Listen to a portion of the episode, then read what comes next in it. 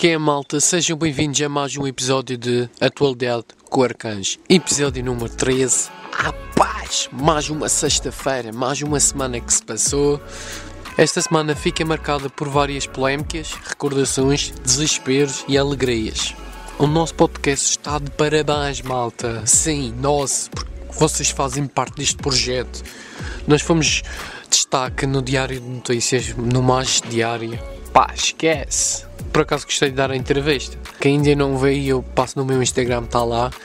Uh, muitos não viram porque o Instagram parece que entrou de férias, cagou para as pessoas, para os usuários, principalmente para os criadores de conteúdo. Que é? As criadores de conteúdo, deixa estar, olha, tu, de férias, dizer merda até agora sozinho. O Instagram não mandou uh, vídeos e fotos que eu pus durante esta semana para ninguém, basicamente. Mas a ligar, se vocês quiserem ver a, a entrevista que eu dei, passem lá no meu Instagram, está lá.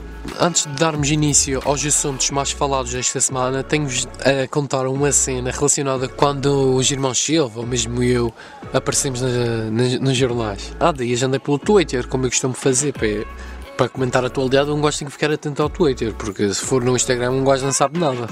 E escrevi no motor de busca Irmão Silva e reparei que há uma tendência do pessoal falar da gente, tipo.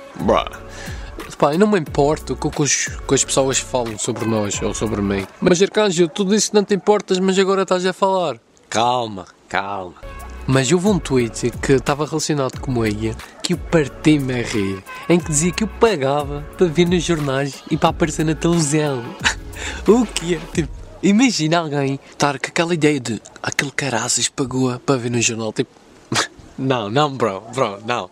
Não. Já agora, também há uns tempos atrás, houve uma, uma namorada de um youtuber cá da região disse que pagava 1,50€ por cada subscritor, isto é, pagava às pessoas para subscrever. Se eu pagasse a cada pessoa que é subscrita no meu canal, era mais de 24 mil euros.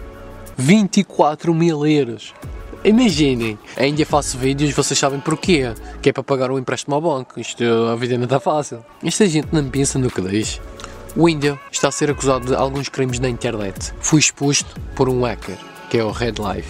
Ele está a ser tema de conversa ao longo dos dias da semana. Tem sido sempre tendência no Twitter, todos os dias é tendência, estão sempre a falar, sempre a falar, sempre a falar, até já, já mete nos.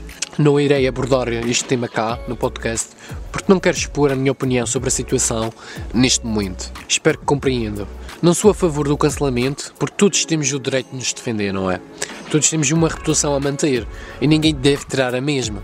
Não concordo com as atitudes das pessoas em relação a este assunto, onde as mesmas tendem a ir para o Twitter dar juízos de valor e dar a sua opinião, de modo a que consigam lucrar com os tweets. Tipo, muita gente gosta de, de ser o centro das atenções, às vezes é para ter likes, sabe mesmo para aparecer nas notícias, porque quando um assunto é viral. Um, nas notícias aparecem os tweets como as RTs e o pessoal fica louquinho para aparecer nas notícias, louquinho.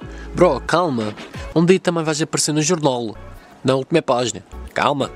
Sei que muitos gostavam que eu desse a minha opinião sobre este assunto, mas acho que isto não é um momento, nem tenho o direito, entre aspas, de, de falar sobre isto de boatos, mesmo sendo real ou não. Posso brevemente falar disso num outro episódio, mas agora acho que não é o momento ideal. Faz ontem 20 anos que aconteceu uma desgraça em Castelo de Paiva, que foi a queda de uma ponte, também acho que já era velhinha, que ligava entre os rios a Castelo de Paiva. 59 pessoas acabaram por morrer e há muitas desaparecidas. Ainda não era nascido quando isto aconteceu, mas na mesma choca-me. Imagina, tipo, estares num passeio, estás a dar um passeio com a tua família, um ponto cai e tu morres.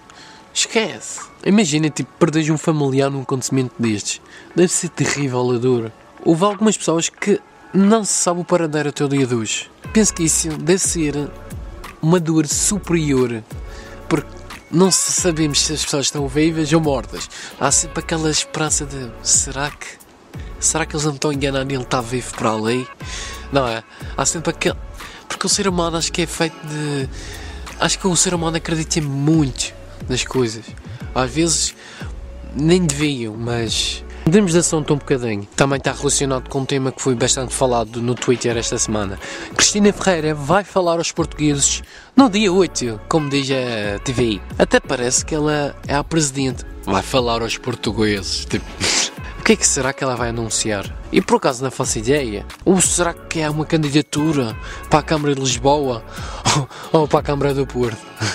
Imagina, Cristina Ferreira ganhou as eleições de, da Câmara Municipal de, de Lisboa. João Loureiro, que é um ex-presidente do, do Boa Vista, para quem não sabe, de um clube português, está a ser investigado após ter sido descoberto droga num avião particular privado um, em que ele seguiria para uma viagem. Será que a droga era dele ou era do copiloto? Já não me surpreende nada vindo de gajos do poder. Ele até pode estar inocente e até pode ter sido apanhado assim inconscientemente num esquema. Também há essa. Nem tudo é mau, Arcães, nem tudo é mau. Não julguemos, vamos esperar por mais informações.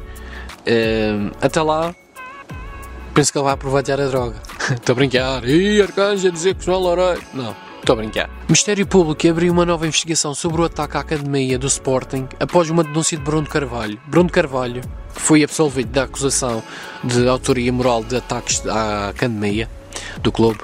Segundo o antigo líder do clube leonino, Pedro Silveira, que é conhecido por uh, Barbini, Ai, o Barbini. Ai, pai, para. e Diogo Amaral, que é o Tusta. Opa, que o cara não me tunde com gajo e apanha na net. Tusta. Olha que tosta. Ah, sim, é aquele, o Diogo, não é?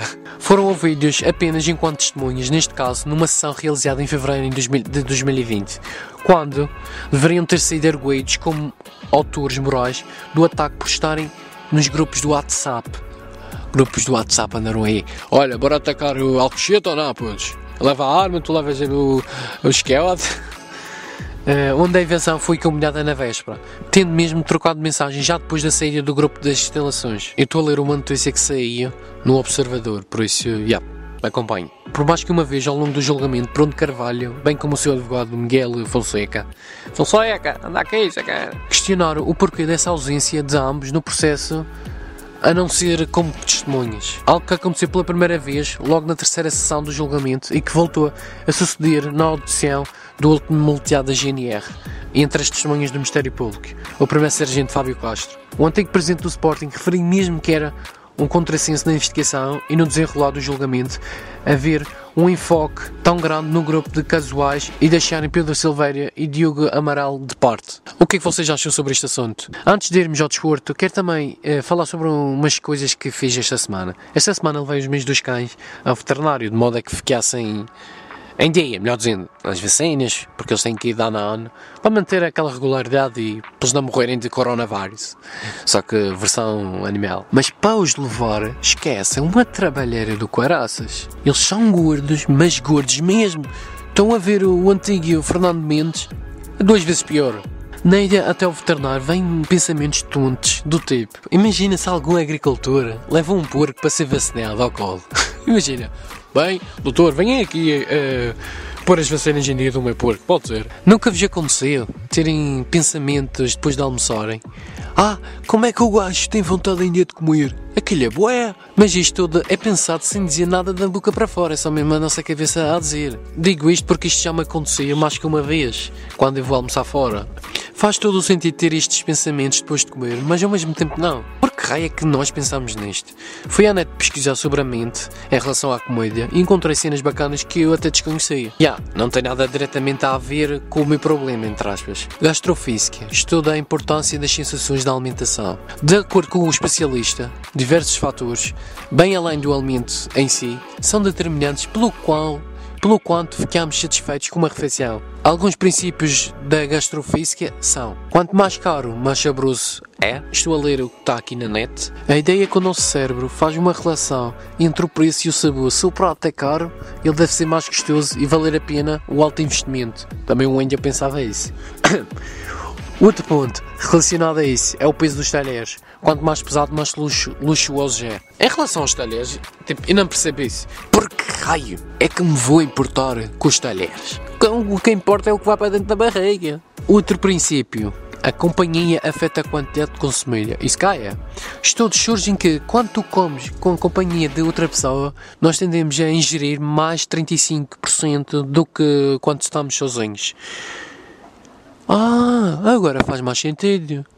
É por isso que o governo está todo junto. Está pronto para comer as pessoas. Outro princípio é concentre-se na sua refeição. quanto mais a gente se concentrar uh, em todos os aspectos da sua refeição, mais satisfeito ficarás. Por isso, dedique-se a sentir todos os sabores, texturas e aromas da sua comida, como eles dizem aqui. Ok, ok, então vamos à África dizer isso a eles. Oh, Vá-se lá, quanto mais te concentrares, mais satisfeito ficas, pequena. Bora, tu consegues. Estes são alguns princípios da gastrofísica. Este conceito parece cenas de física, não é? Será que aquele pensamento que temos sobre a comida Será que é devido a sermos egocêntricos em alguns aspectos da nossa vida? Uma merda que me irrita é a merda de, da cidadania e desenvolvimento, que é uma cena que nós temos de fazer em grupo e temos que completá-la. Um gajo cheio de testes, cheio de exames, e vem gajos do governo dizer que temos que fazer essa merda. Se não chumbamos, porra, retirem-me essa merda. Neste caso, aprovo o cancelamento. O pessoal na luta pela pelas suas coisas, é luta pelas cenas dos outros. É, é assim. E por fim, vamos ao desporto. Benfica ganha ao fim de algum tempo, ganha ao Rio Ave 2 a 0 para o campeonato. Golos de Pizzi e de Seferovic. Por acaso, eu pensei mesmo que o Seferovic nem sequer estava no Benfica, então vê. Como eu ligo muito a futebol. Para a taça de Portugal, ele ganha é, ao Estoril 2 a 0 e assim está na final da taça. O grande derby entre o Porto e o Sporting ficou 0 a 0 nem deu de ver o jogo, sinceramente. Faltou mais intensidade no jogo e mais empenho, julgo eu. Porto foi eliminado da semifinal da Taça da Liga após ter perdido 3 a 2 com o Braga, que fez um jogando com araças. Pá, pelo menos nos primeiros 30 minutos, pá. Mas foi sempre consistente, a verdade é essa. Sporting, o que é que se pode dizer? Pá, não se pode dizer nada porque, o, porque ele foi eliminado da taça de, de Portugal. Por isso não, não, há nada a dizer sobre este, neste podcast sobre o Sporting. A final da taça de Portugal vai ser entre o Benfica e o Braga, quem será que ganha? A minha. Pá, eu vou apostar no Braga. Tipo, eu sou do Benfica, mas. Como nós estamos, mais depressa o Braga ganha. Como vocês sabem, no fim dos podcasts eu costumo recomendar um conteúdo que eu que assisti durante a semana. O conteúdo que eu recomendo esta semana é, de, é a minissérie do Hugo Souza, que é um comediante que está disponível no YouTube. Uh, ele no meio da série põe pedacinhos dos espetáculos dele e faz tipo conta a história, como aquele. como é viver uh, em Lisboa, acho que é, se não estou em erro. E ele conta, tem várias personagens, a mulher, a mulher, ou a namorada dele, não sei se ele é casado, os amigos, pá, esquece, vocês vão se partir a rico aqui. É top, por isso recomendo a 100%. Maltinha, episódio terminado. Para a semana a mais, sexta-feira a mais, sabem como é que é? Sextas-feiras estamos aqui todos reunidos para ouvir a missa do Arcanjo. Uh, espero que esteja tudo bem com vocês e até o próximo episódio.